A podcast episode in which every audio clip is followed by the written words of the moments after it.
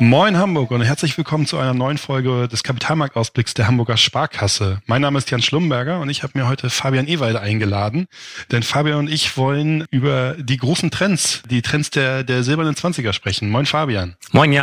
Fabian, ich hoffe, du kannst bestätigen, das ist vielleicht der letzte Text, der nicht vom ChatGPT geschrieben wurde, äh, beziehungsweise der, der, der letzte Freitext. Wir haben es tatsächlich alles selber gemacht und ich kann leider nicht ganz versprechen, dass es der letzte Scherz in diese Richtung wird für diesen Podcast, aber ich versuche nicht zu viel davon zu machen. Ja, ich hoffe auch mal, ne, dass das jetzt nicht der letzte Podcast oder auch Text oder was auch immer man macht, ohne ChatGPT ist, ist noch bei uns nicht im Einsatz, aber das ist durchaus ein guter Anknüpfungspunkt zu dem Thema heute, weil das schon Wahnsinn ist, was man da auch jetzt an Schnelligkeit auch im Rahmen von KI mittlerweile erlebt. Das hat man vor fünf Jahren auch schon gar nicht so in der Form, glaube ich, wahrgenommen, das KI-Thema, was jetzt halt immer stärker reinkommt. Das ist schon Wahnsinn. Genau, das ist richtig. Das ist ein guter Anknüpfungspunkt, weil es ist ein Hype, es ist ein Trend und vielleicht sogar der Trend.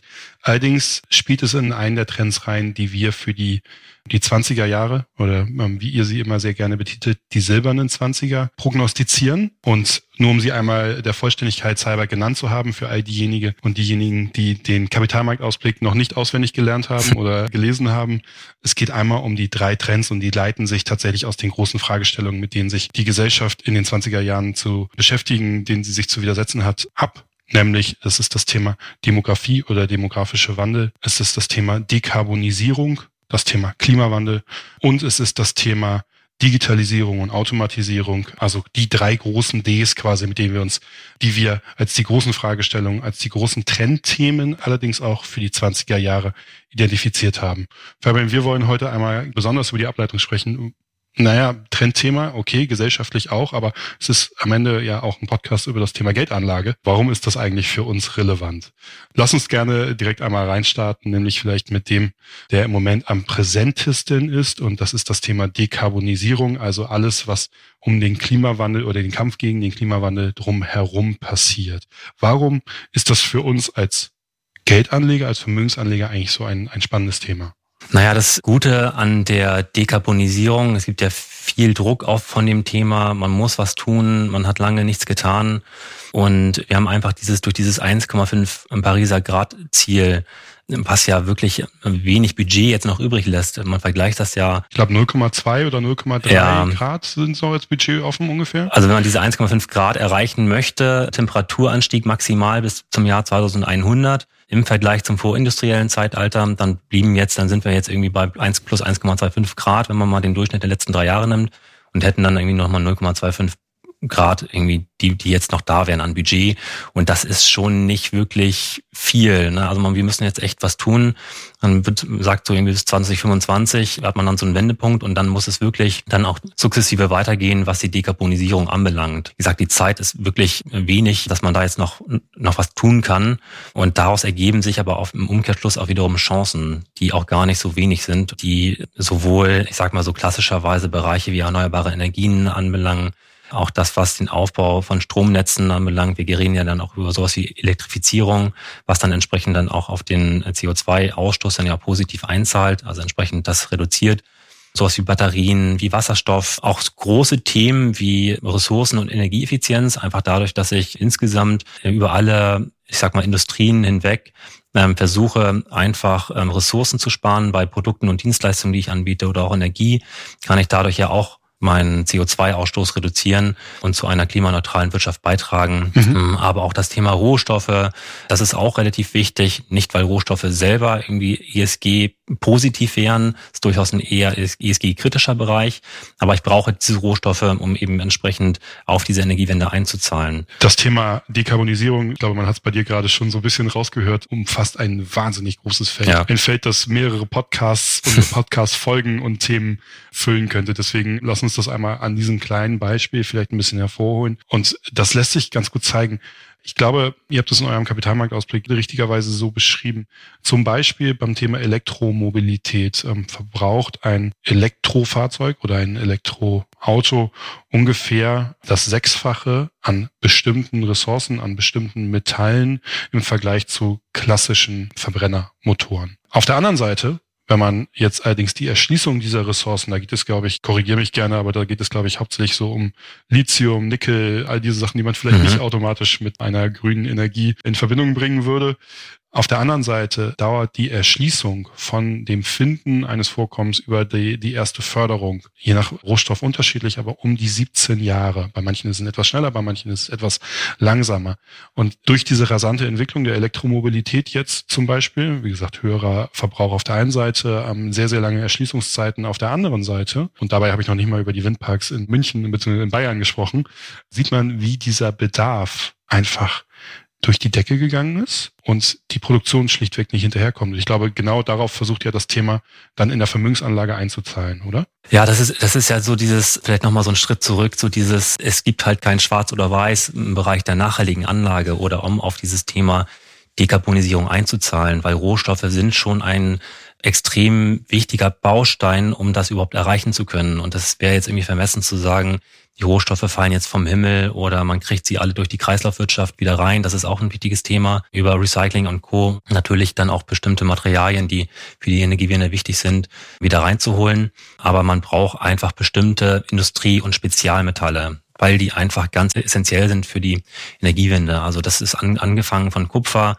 den brauchst du, weil er einfach ein guter Allrounder ist, weil Kupfer ein hervorragender Leiter ist. Dann brauchst du für Solar, Wind, Bioenergie, brauchst du für die E-Mobilität, für Batterie, Speicher für Stromnetze. Du brauchst ähm, aber auch Lithium, Kobalt hattest du gerade angesprochen. Das ist für die E-Mobilität ganz wichtig. Zink wiederum für die Windenergie, Silizium für Solar. Du brauchst auch bestimmte Edelmetalle äh, wie Platin und Palladium für die Brennstoffzelle. Also es gibt relativ breiten Anwendungsbereich für bestimmte Spezialmetalle. Man kann sie auch Zukunftsmetalle nennen so dass man im Grunde aktuell eigentlich sagt, äh, wir haben im Grunde eine Rotation raus aus fossilen Brennstoffen. Über die nächsten 20, 30 Jahre werden wir einfach bei Kohle einen deutlichen ähm, Absatzrückgang sehen müssen auch. Einerseits weil es nicht mehr nachgefragt wird, andererseits, weil es auch gut so ist, dass es weniger nachgefragt ist für die Umwelt. Und auf der anderen Seite haben wir den, den Shift genau in die gegenteilige Richtung, also nach oben. Mehr Umsatz eben bei diesen Metallen, die äh, unter anderem, die ich gerade aufgezählt habe, Dadurch entwickelt sich natürlich halt hier ein spannendes Anlagethema, wobei man natürlich immer drauf schauen muss, okay, du hast es gerade genannt, die müssen ja irgendwie aus dem Boden geholt werden. Äh, das ist auch nicht ganz, das ist auch nicht ganz ESG unkritisch so. Das ist halt keine Schwarz-Weiß-Welt. Deswegen mhm. ist das mit den 17 Jahren auch durchaus realistisch, dass, das ist, du hast auch gesagt, ne, mal mehr, mal weniger. Da gibt es auch einige, die halt deutlich kürzere Anbindungszeit haben, so eine Lead-Time, also von dem Finden des Rohstoffvorkommens bis zum tatsächlichen Fördern dann. Und da gibt es auch einige, die dann auch eine längere Lead-Time haben. Das wäre jetzt auch wiederum vermessen zu sagen, dass man da jetzt schneller wird, weil unter ESG-Gesichtspunkten man durchaus auch so lange braucht, ne? weil mal haben wir auch da wiederum Probleme, was den CO2-Ausstoß bei der Förderung anbelangt oder man hat eine gewisse Wasserknappheit, die man dann in der Region beachten muss. Das sind alles so Rahmenbedingungen, die zueinander passen müssen, dass da entsprechend dann auch so eine lange Zeit auch durchaus eingeplant werden muss.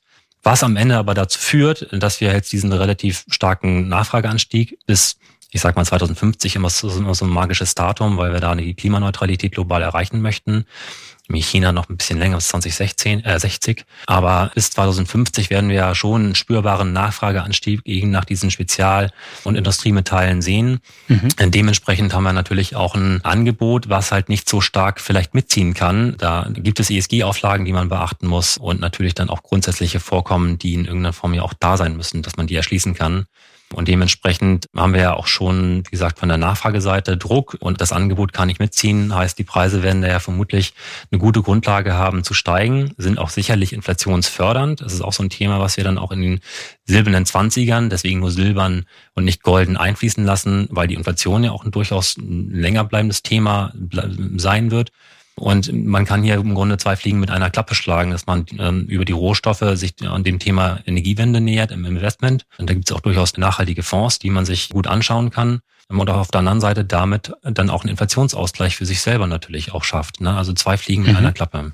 Ganz wichtige Information noch, du hast es jetzt eben gerade gesagt, der Umsatz bzw. die Nachfrage nach diesen Rohstoffen wird steigen, kann man tatsächlich sogar Zahlen dahinter schreiben. Es wird prognostiziert, dass bis zum Jahr 2030 alleine Der Umsatz in diesen Zukunftsmetallen würde ich sie jetzt einmal umschreiben, ähm, sind nämlich genau die Silizium, Kupfer, ähm, Zink etc. um 285 Prozent steigen wird im Vergleich zu 2020 und dann nochmal weiter bis 2040. Also sehr, sehr hohe Nachfrage, die dahinter stehen wird. Ähm, ganz spannendes Thema vielleicht noch als, als letzter Punkt und da sieht man mal wieder, wie sich doch, ähm, auch wenn es große Trends sind, die uns in der Gesellschaft, auch in der globalen Gesellschaft betreffen werden, wie schnell sich doch auch mal wieder Dinge ändern können. Ihr hattet das auch im Kapitalmarkt besprochen. Ich glaube, vor der Energieknappheit, die wir jetzt ja in Deutschland leider durch diesen schrecklichen Ukraine-Konflikt erfahren mussten, ähm, gab es, glaube ich, über 60 Prozent Zustimmung zu dem Kohleausstieg beziehungsweise zur Abschaltung von, ich weiß nicht genau, ob es nur Braunkohle oder Kohle aller Art war. Das hat sich mittlerweile dann auf unter 30 Prozent, glaube ich, wieder reduziert. Ich glaube, du hattest da auch noch einen, einen,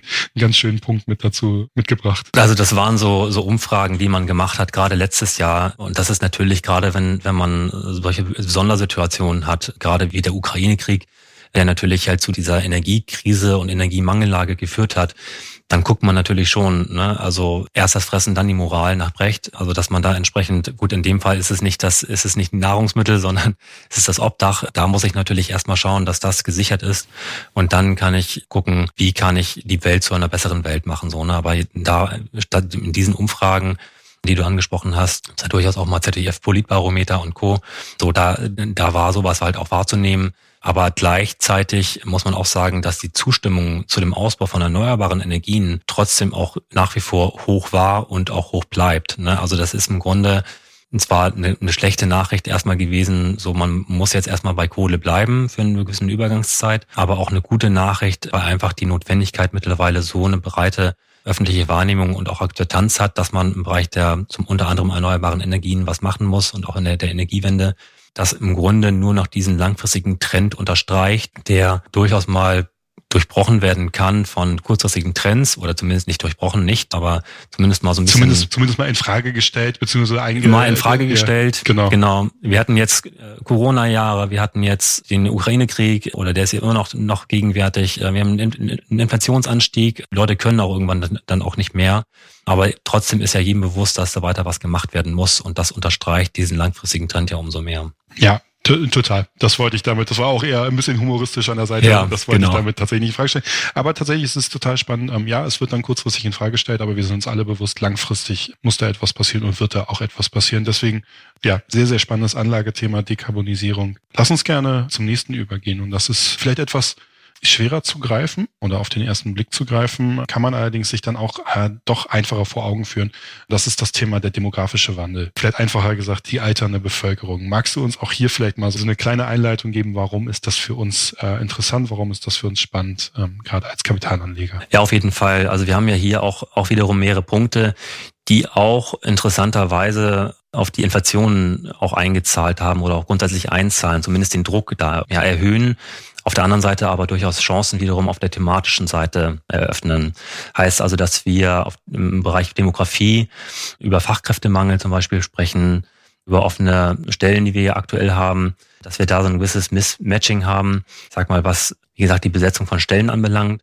Das ist so der eine Teil der Demografie, den wir relativ häufig bemühen, weil ähm, mhm. die ganzen, ja, ich sag mal, Babyboomer stehen kurz vor Rente. Um einmal kurz einzuhaken, die Babyboomer, das ist die Generation, die 60er-Generation. Genau. Ähm, und wenn man jetzt mal zusammenrechnet, 60er-Generation 1960 bis 2023 mittlerweile, ich hatte gerade aus Versehen gesagt 2022, aber nein, wir sind mittlerweile in 2023. Ja, die gehen langsam in Rente. Das ist der geburtenstärkste Jahrgang gewesen. Alle, alle Jahrgänge danach weniger Geburtenraten, dementsprechend auch ähm, ja, weniger Arbeitskräfte und Fachkräfte vor allen Dingen.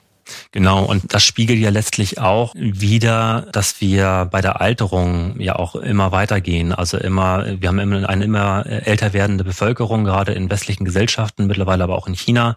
Das spiegelt sich am Ende auch in höheren Krankheitskosten wieder. Also sprich Kosten, die man am Ende hat, dadurch, dass man quasi einmal man irgendwie sich das pro Jahr halt anschaut, äh, wie viel Kosten entstehen bei der Behandlung, bei Diagnosen etc., dass wir halt deutlich ja steigende Kosten haben, je nachdem wie alt wir sind. Also bis 65 haben wir in etwa dreieinhalbtausend Euro Kosten pro Jahr in dieser Alterskategorie 15 bis 65. Zwischen 65 und 85 haben wir schon, schon 10.000 Euro äh, Kosten pro Jahr und über 85 sind es 23.000 Euro. Und das ist letztlich, ähm, spiegelt das ja wieder, dass wir hier einen enormen Bedarf eben nach mehr Gesundheitsleistungen haben und vor allen Dingen auch nach hochqualitativen und innovativen Gesundheitsleistungen. Mhm. Ich wollte, du hast es gerade, du hast es gerade so locker gesagt. Ich meine, von dreieinhalbtausend auf zehntausend auf über 20.000. Das ist schon eine Hausnummer, ja. Das ist eine ganz schöne Hausnummer, ehrlich gesagt. Und daran erkennt man dann auch gut, warum in diesem Bereich über Innovation, über Entwicklung nachgedacht werden, um genau diese Kosten zu reduzieren, zu minimieren oder sich ihnen entgegenzustellen. Und das ist ja auch ein wesentlicher Teil dieser Geschichte. Ich glaube aber, du hast noch eine Zahl.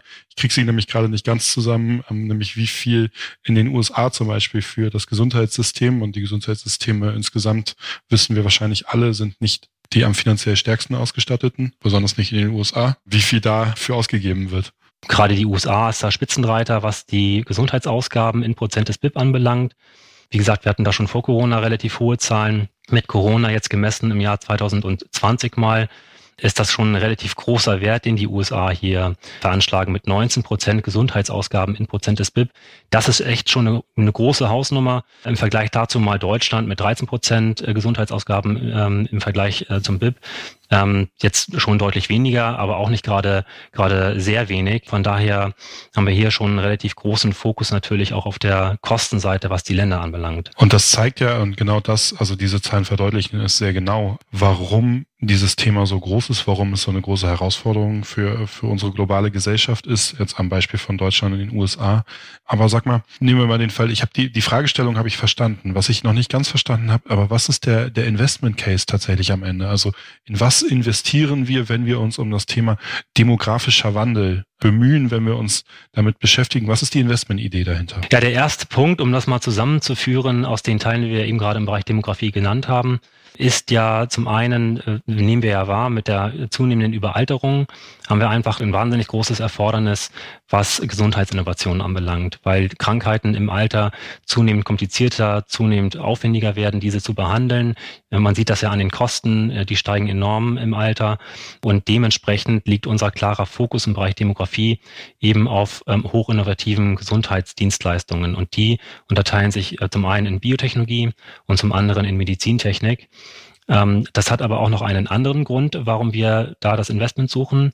Und zwar der zweitgenannte, wo wir eben gerade auch nochmal drauf eingegangen sind, eben mit Blick auf die hohen Gesundheitsausgaben. Da hat ja Robert Habeck jetzt zuletzt ja auch Erfahrungen gemacht, aber an anderer Stelle im Klimabereich ähm, hätten wir auch nochmal drüber sprechen können, was den Inflation Reduction Act anbelangt, weil der Inflation Reduction Act ähm, hat eben nicht nur Erneuerbare in den USA zum Thema gehabt, sondern hatte auch als Thema, dass die größte Krankenkasse der USA, die Medicare, ab dem Jahr 2026 mit ihren zehn größten Medikamenten Preisverhandlungen führen darf mit den großen Pharmaunternehmen. Und da wird vermutlich mehr Druck sein auf den etablierten Präparaten und dennoch die Möglichkeit mit, mit jungen, innovativen Präparaten, die wirklich mehr Leistungen ähm, für Menschen, für das Gesundheitssystem liefern, dass man damit immer noch Geld verdienen kann, weil die Wahrscheinlichkeit wird sehr gering sein, dass man da äh, stark auf die Margen eingehen wird, zumal junge Präparate, innovative Präparate jetzt nicht diesen großen Teil der Gesundheitsausgaben halt ausmachen, sodass wir halt von diesen beiden Seiten kommen.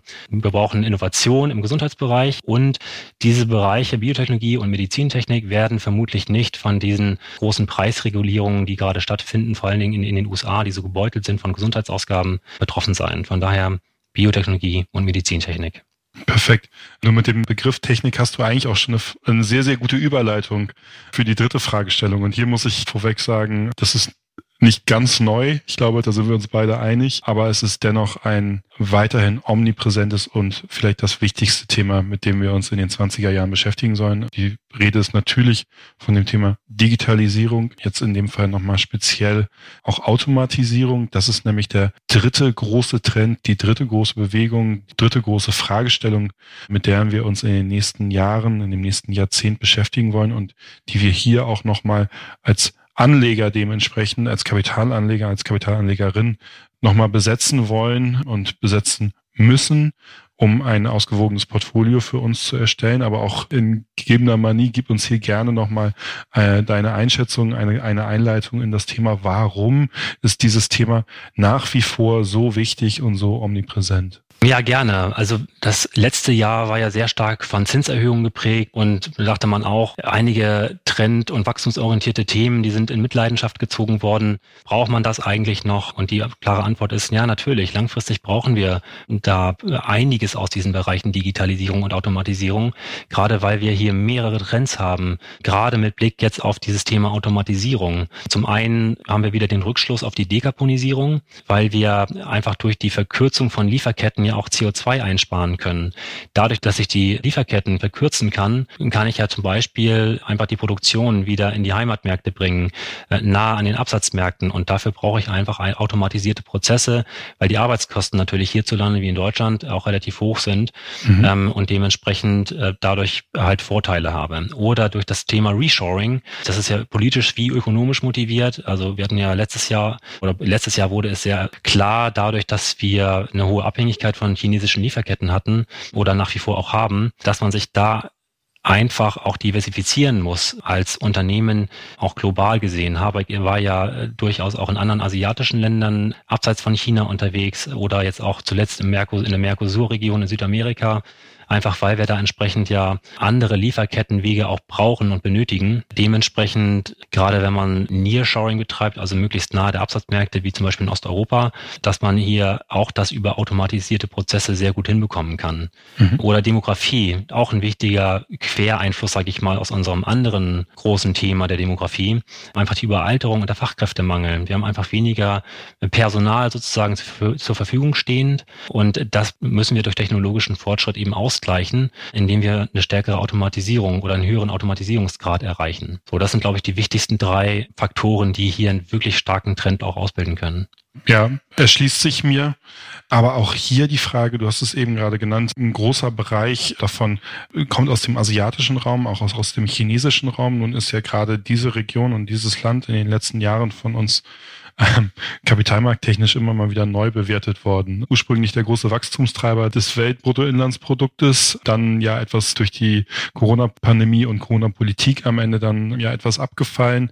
Jetzt durch die 180-Grad-Wende in der Corona-Politik dann doch wieder interessanter geworden. Also wie stark ist das auch an die Entwicklung der Märkte gekoppelt und vielleicht, du hast es eben gerade gesagt, das Thema Digitalisierung total wichtig. Ja, schauen wir auf die aktuellen Entwicklungen. Die Zinsen aus dem letzten Jahr haben auch unter anderem dazu geführt, dass die großen Tech-Unternehmen mehrere tausend Arbeitnehmer und Arbeitnehmerinnen entlassen mussten, entlassen haben. Ist das trotzdem ein Thema? Ist das jetzt quasi eine Momentaufnahme und das Thema bleibt trotzdem bestehen oder wie schaust du dir das an?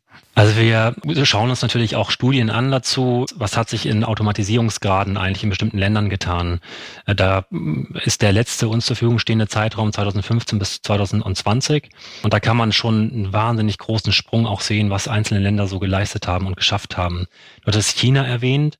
China hat einen sehr, sehr großen Sprung gemacht, was Automatisierung anbelangt. Die waren, ich sag mal 2015 gar nicht in den Top 20 Ländern des höchsten Automatisierungsgrades enthalten und sind jetzt hier auch reingekommen, sind zwar nicht ganz top in der Spitze, aber sind im, im guten Mittelfeld, haben halt viel Bewegung in dem Bereich gehabt. Was meine ich mit Automatisierungsgrad eigentlich? Damit misst man, wie viele Roboter eigentlich pro 10.000 Arbeitnehmer eingesetzt werden. Mhm. Und Spitzenreiter hier ist zum Beispiel Südkorea mit ca. 930 Roboter pro 10.000 Arbeitnehmern. Das war 2015 noch bei um die 530. Also kann schon fast sagen, fast verdoppelt in dem Zeitraum. Singapur ist auch noch relativ weit mit aktuell 600, also entsprechend 2015 waren es um die 400 und Japan ist auch noch relativ weit mit 390. Das war vor, 2000, vor fünf Jahren oder 2015 waren es um, um die 300. Ich wollte gerade sagen, jetzt, jetzt, jetzt möchte ich aber, weil ich die Studie ja auch kenne, jetzt möchte ich aber bitte auch, dass du weiter liest, weil die vierte Zahl, beziehungsweise die, die, die vierte Stelle eigentlich die am interessantesten ist. Oh, ja, das ist Deutschland. Stimmt. genau. Du hast ja recht. Und woran das, liegt's? Dass Deutschland so weit ist? Äh, ich hätte jetzt gedacht, wahrscheinlich an der Automobilindustrie. Jawohl, Volltreffer. Also da hätte ich zumindest die meisten Roboter verortet. Ganz genau, Volltreffer. Also man kann tatsächlich auch so das, was man auch so grundsätzlich über die Länder weiß, kann man eigentlich ganz gut darüber legen. Ne? Also Deutschland sind halt Autos.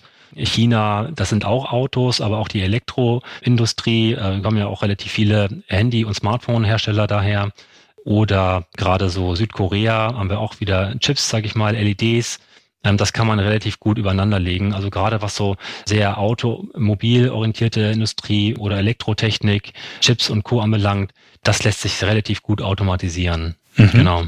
Die drei großen Trendthemen, das Reshoring hattest du auf der einen Seite genannt. Sind das denn auch die quasi, ich habe ja eben bei der Demografie nach dem Investment Case gefragt, sind das dann hier auch die Investment Cases quasi, mit denen wir agieren oder mit denen du agierst bei der Auswahl entsprechender Produkte? Oder wie nimmst du hier Gewichtung vor? Also wichtig ist hier bei der Produktauswahl, es gibt durchaus auch Produkte, die äh, zum einen auf die Digitalisierung abzielen. Ich meine, das, das kann man über breite Technologieinvestments auch relativ gut vereinbaren, mhm. auch über Investments, äh, die im Bereich digitale Sicherheit tätig sind, weil das immer so ein Hand in Hand gehen. So die der Digitalisierung erfordert auch einen entsprechenden Schutz der Digitalisierung, aber auch im Bereich der Automatisierung. Und häufig ist das miteinander verwoben in der Form, dass man am Ende, denke ich, immer schauen muss, zum einen sollte das schon einen wesentlichen Industrieanteil haben, weil da das große Potenzial auch in der Automatisierung liegt, mhm. sollte aber zum Teil äh, oder zu einem anderen Teil dann auch durchaus einen hohen Technologieanteil haben, weil wir hier entsprechend diesen Investment Case eben in diesen Sektoren wiederfinden. Heißt also, Industrie habe ich eben gerade genannt. Bei Digitalisierung, das sind einfach sehr breite, zum Teil auch Basistechnologien, die hier zum Einsatz kommen. Das ist vor allen Dingen zum Beispiel künstliche Intelligenz als mhm. Schlüsseltechnologie. Wir hatten es ja eingangs äh, ganz nett gesagt mit Ich wollte gerade sagen, das wäre wär eine gute, gute Vorlage gerade.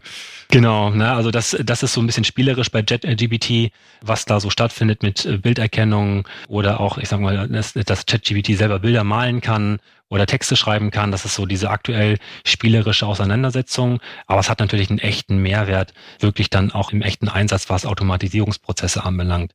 Siehe zum Beispiel auch autonomes Fahren. Da wird ja das, eine, eine künstliche Intelligenz auch einen großen Mehrwert leisten können natürlich alles sicherlich immer, ja, jetzt nicht irgendwie schon im ausgereiften Stadium, aber wir sind ja auf einem guten Weg dahin, auch im Bereich Internet der Dinge, also Vernetzung von Mensch und Maschine sozusagen oder auch das Cloud Computing, das Metaverse ist aktuell ja auch relativ stark auch im Kommen, vielleicht noch nicht in dieser Anwendungsbreite, die man so eigentlich erwarten würde, aber es gibt hier einfach relativ viele Dinge auch in der Digitalisierung, wo wir auch relativ große Überschneidungen mit der Automatisierung haben. Und diese beiden zusammen kann man über Technologieinvestments machen, man über spezielle Industrie 4.0 Investments. Also hier haben wir durchaus einiges an möglichen Investments, wie zum Beispiel auch digitale Sicherheit. Das sind so die Anwendungsbereiche, die ich hier nennen würde. Mhm. Und wenn ich dich aber richtig verstanden habe, sonst korrigiere mich gern, ist hier auch die Idee, sich im Bereich Digitalisierung und Automatisierung dann in der Geldanlage breit aufzustellen, breiter aufzustellen, all diese Themen, all diese Aspekte, all diese Trends quasi zusammenzufassen und nicht nur spezifiziert auf ein oder einige wenige davon zu setzen, richtig? Ja, aber das Gute ist ja, wir haben ja mehrere Möglichkeiten. Also ich sag mal, breite Technologieinvestments, die sind durchaus sinnvoll, äh, das so zu machen. Man kann das aber durchaus auch etwas spitzer machen, mhm. ähm, indem man zum Beispiel auch etwas kleinere und mittelgroße Werte mit, mit ins Portfolio nimmt. Bietet zum einen natürlich den Vorteil, dass man quasi sich in den Marktkapitalisierungen auch nochmal diversifiziert. Die sind dann durchaus auch mal schwankungsanfälliger, das muss man wissen. Oder haben dann auch mal in, vielleicht einen etwas anderen Länderschwerpunkt, dass Japan zum Beispiel dann auch im Bereich Automatisierung vielleicht eine größere Rolle spielt. Also das, das würde ich gar nicht mal so unbedingt ausschließen, dass es jetzt nur breit diversifiziert mhm diversifiziert okay. werden soll, sondern da haben wir so durchaus einiges an, an Möglichkeit für jeden Geschmack sozusagen. für, für jeden Geschmack finde ich gut.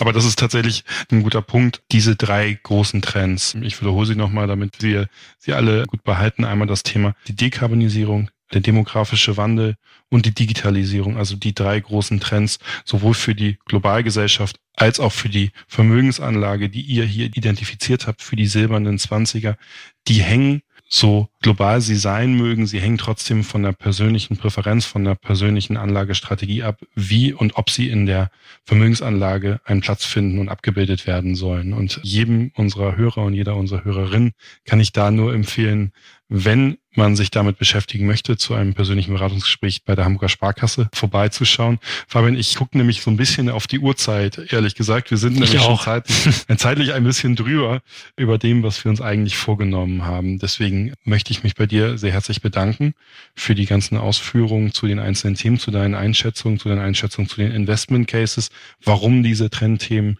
relevant sind, auch in der Vermögensanlage relevant sind. Ich überlasse dir natürlich auch gerne das letzte Wort nochmal. Ja, oh super, vielen Dank. Ähm, ja, ich kann das nur unterstreichen, was du gesagt hast, ne? dass das natürlich von den einzelnen Präferenzen und äh, Neigungen natürlich abhängt. Wir hatten bei diesen Trendthemen, muss man immer dazu sagen, das sind alles sehr wachstumsorientierte Engagements, die durchaus zinsreagibel sind. Das hatten wir im letzten Jahr gesehen dass äh, diese Investments natürlich unter dem Zinswechsel bei den Notenbanken auch gelitten haben.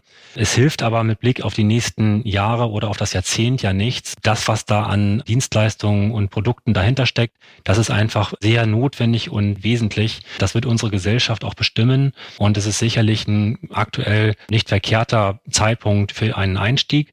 Wir sind sicherlich auch ein Stück weit jetzt äh, vorgelaufen zum Jahresstart, aber ich denke, dass wir hier einfach eine ganz gute Basis haben, um mit diesen trend- und wachstumsorientierten Themen auch in Zukunft weiter gut auch damit Geld zu verdienen, gleichzeitig auch, auch was für die Gesellschaft auch zu tun. Stichwort äh, Dekarbonisierung vor allen Dingen. Wichtig ist am Ende, dass man eine ausgewogene Allokation hat, wo man vielleicht dann auch eher substanzorientierte Werte in Richtung eher Dividende natürlich auch mit im Portfolio hat, auf der Rentenseite, Anleihenseite natürlich auch gut aufgestellt ist. Aber hier ging es ja heute um die die wachstumsorientierten und Trendthemen. Von daher vielen Dank auch fürs Gespräch. Jan, hat mich sehr gefreut. Ja, vielen Dank. Hat Spaß gemacht. Und an alle vielen Dank fürs Zuhören natürlich. Wenn Fragen da sind oder Sie Anmerkungen haben, dann schicken Sie uns gerne eine Mail an podcast.haspa.de oder besuchen Sie uns gerne auf www.haspa-kapitalmarkt.de. Dort finden Sie natürlich auch aktuelle Einschätzungen und den Jahresausblick, den wir hier jetzt ja schon ein, zwei Mal genannt haben, nochmal in schriftlicher Form, um sich das Ganze nochmal genau im Detail durchzulesen. Und ich wünsche eine schöne Restwoche.